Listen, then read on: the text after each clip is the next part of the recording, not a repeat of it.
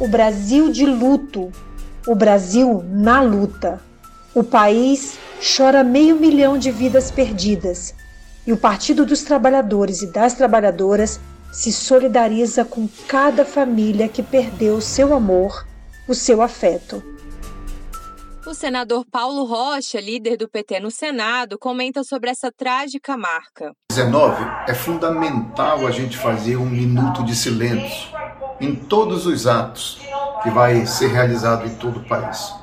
Minuto de silêncio pelas mortes de 500 mil brasileiros e solidariedade aos seus familiares. E dizer claramente nos nossos atos quem é o responsável por isso. É Jair Bolsonaro, o presidente da República.